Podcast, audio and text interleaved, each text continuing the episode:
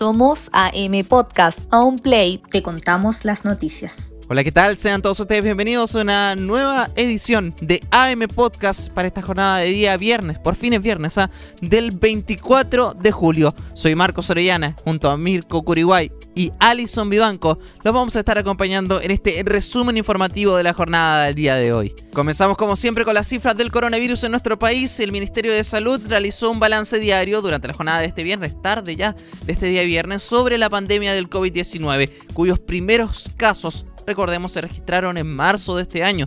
Desde el MinSal informaron que en las últimas 24 horas se registraron 2.545 nuevos casos de COVID-19, sumando ya los 341.304 en todo el territorio nacional desde el inicio de la emergencia sanitaria. Por otro lado, el Departamento de Estadísticas e Información de Salud del DEIS confirmó la muerte de 76 pacientes, por lo que la cifra de fallecidos aumentó a 8.914. Pero quien destacó las nuevas cifras fue el ministro de Salud, eh, Enrique París, quien indicó en el nuevo balance que la tasa de positividad de test PCR llega a un 12,8%.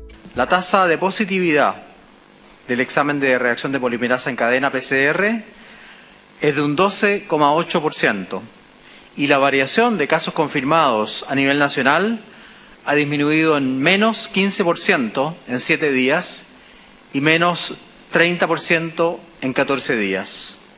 Gracias al trabajo de todos los funcionarios de la salud, pero también gracias a la colaboración de los habitantes de la patria, que han tomado muy en serio el avance de la pandemia y espero que sigan colaborando manteniendo las medidas sanitarias. Asimismo, durante el balance se decretó la cuarentena en cuatro comunas, en Copiapó, La Calera, La Cruz e Isla de Maipo. Pero quien nos comenta mayores antecedentes con respecto a eso es nuestra compañera Alison Vivanco. Alison, ¿qué tenemos de nuevo por ahí? Lo que pasa, querido Marcos, es que en paralelo a lo que nos informa sobre esas comunas, en la región metropolitana las autoridades sanitarias ya iniciaron las medidas de desconfinamiento. De esta forma, las comunas de Colina, La Reina, Las Condes, Loarnechea, Ñuñoa, Tiltil y Vitacura entran a la fase 2 de transición del llamado Plan Paso a Paso que implementó el gobierno para retornar a la nueva normalidad.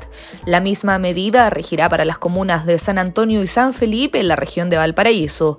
Pero vamos a lo práctico. Esta etapa de transición no significa una total libertad de desplazamiento, ya que mantendrá la cuarentena durante los días sábado, domingo y festivos. Pero además, los habitantes de estas comunas también deberán continuar respetando el toque de queda vigente y no está de más comentarles que la cuarentena continuará siendo obligatoria para todos los mayores de 75 años. Sin embargo, embargo, ellos podrán salir a caminar máximo una hora durante los días lunes, jueves y sábado. Asimismo, si usted vive en estas comunas y tiene una morada en la playa, por ejemplo, le contamos que también tiene prohibido el traslado a una segunda vivienda y si usted quiere revisar el plan en detalle, puede ingresar a la página web www.gov.cl/coronavirus.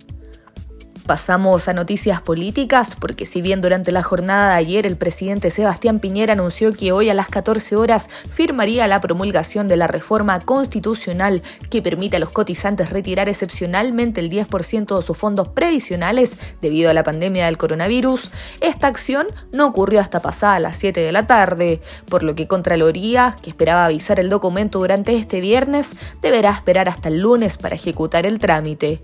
De esta manera se retrasa al menos por unos días la publicación de la reforma en el diario oficial y se esperaba que el presidente hiciera público el aviso con una ceremonia desde la moneda, pero la información honestamente llegó a través de un escueto comunicado.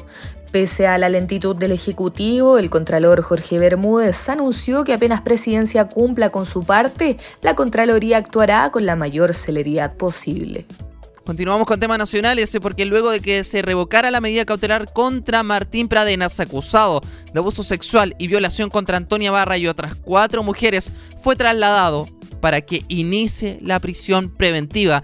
Pradenas fue trasladado a un módulo especial de prevención por el protocolo de COVID-19 para luego pasar a la prisión preventiva efectiva en la cárcel de Temuco. Recordemos que durante la audiencia de este viernes se determinó que la libertad de Martín Pradenas constituye un peligro para la sociedad, las víctimas y la propia investigación. En la formalización de cargos, el imputado fue sobreseído de dos causas por prescripción que corresponden a los hechos que ocurrieron en el año 2010 y el año 2014, cuando las víctimas tenían 16 y 19 años, luego de que el juez desestimó la existencia de tres de los cuatro delitos que quedaban tras el sobreseimiento por prescripción de dos causas, dando solo por acreditada la violación de Antonia Barra. Y para finalizar las noticias nacionales, eh, nos trasladamos a temas del ámbito policial porque un comerciante de La Vega Central murió a raíz de dos disparos que recibió en su cuerpo en medio de un asalto que se registró en el recinto durante la madrugada de este viernes. De acuerdo a la información entregada por testigos a carabineros, la situación ocurrió cerca de las 5.30 de esta madrugada en la intersección de Antonio López de Bello con Salas. En dicho lugar, la víctima habría estado descargando frutillas junto a otro trabajador desde un camión cuando llegaron dos hombres a cometer este asalto. Así lo destacó el comisario Cristian Tour de la Brigada de Homicidio Metropolitana. Al examen del cuerpo se estableció que la víctima presentaba dos impactos balísticos, uno en el cuello y otro en la región del tórax. Posteriormente se concurrió al lugar de los hechos, al ingreso de la Vega Central, donde se levantó evidencia biológica y evidencia balística. Se está realizando un empadronamiento en el sector levantamiento de cámaras a fin de eh, ubicar indicios que nos puedan dar con la identidad de estas personas que cometieron este delito.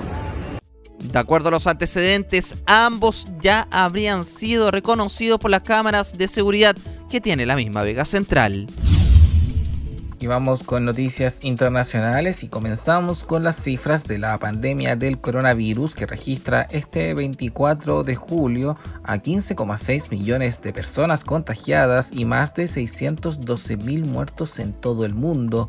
Estados Unidos sigue siendo el país más afectado con más de 4 millones de personas contagiadas y bordean los 145 mil fallecidos.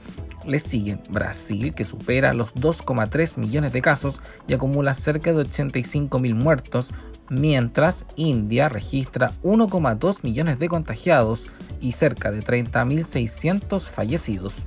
Este viernes la justicia francesa determinó prisión preventiva para el chileno Nicolás Cepeda, sospechoso de haber asesinado a su exnovia japonesa Narumi Kurosaki en 2016 en la ciudad de Besançon, en Francia. Cepeda, de 29 años, fue extraditado este jueves desde Chile y niega haber matado a la joven que desapareció en la ciudad universitaria donde residía. A la fecha, los investigadores dan por hecho que la joven estaría probablemente muerta y su cuerpo aún no ha sido hallado. En tanto, la investigación durará un año aproximadamente, por lo que la justicia francesa decretó la prisión preventiva para Cepeda y así garantizar que esté disponible para cualquier interrogatorio y así también garantizar su propia integridad física. Y nos quedamos en Estados Unidos porque este viernes la cadena de comida rápida McDonald's se sumó a la lista de grandes empresas de Estados Unidos que exigen el uso de mascarillas en sus locales en tanto, dejó en suspenso la reapertura de restaurantes adicionales a la pandemia del COVID-19 que ha provocado más de 4 millones de contagios en el país. A través de un comunicado, la empresa dijo que la decisión era consistente con su prioridad principal, que es proteger la salud y bienestar de los empleados y clientes de sus locales y sus franquicias. El gigante de la comida rápida ha continuado operando y despachando comida durante la pandemia a través de sus servicios por ventanilla a los automóviles y retiro de pedidos, el anuncio llega poco después de que empresas como cadenas de supermercados como Walmart y Target, entre muchas otras corporaciones estadounidenses, anunciaran la exigencia de usar mascarillas para ingresar a sus tiendas y locales. Con el repunte de casos, en especial en la zona oeste y sur de Estados Unidos, más estados han estado ordenando la obligatoriedad del uso de mascarillas sanitarias en público, decisión que ha sido criticada por algunas minorías que alegan que esa medida cercena sus libertades. Finalmente, McDonald's dijo que deja en suspenso la reapertura de más restaurantes durante otros 30 días.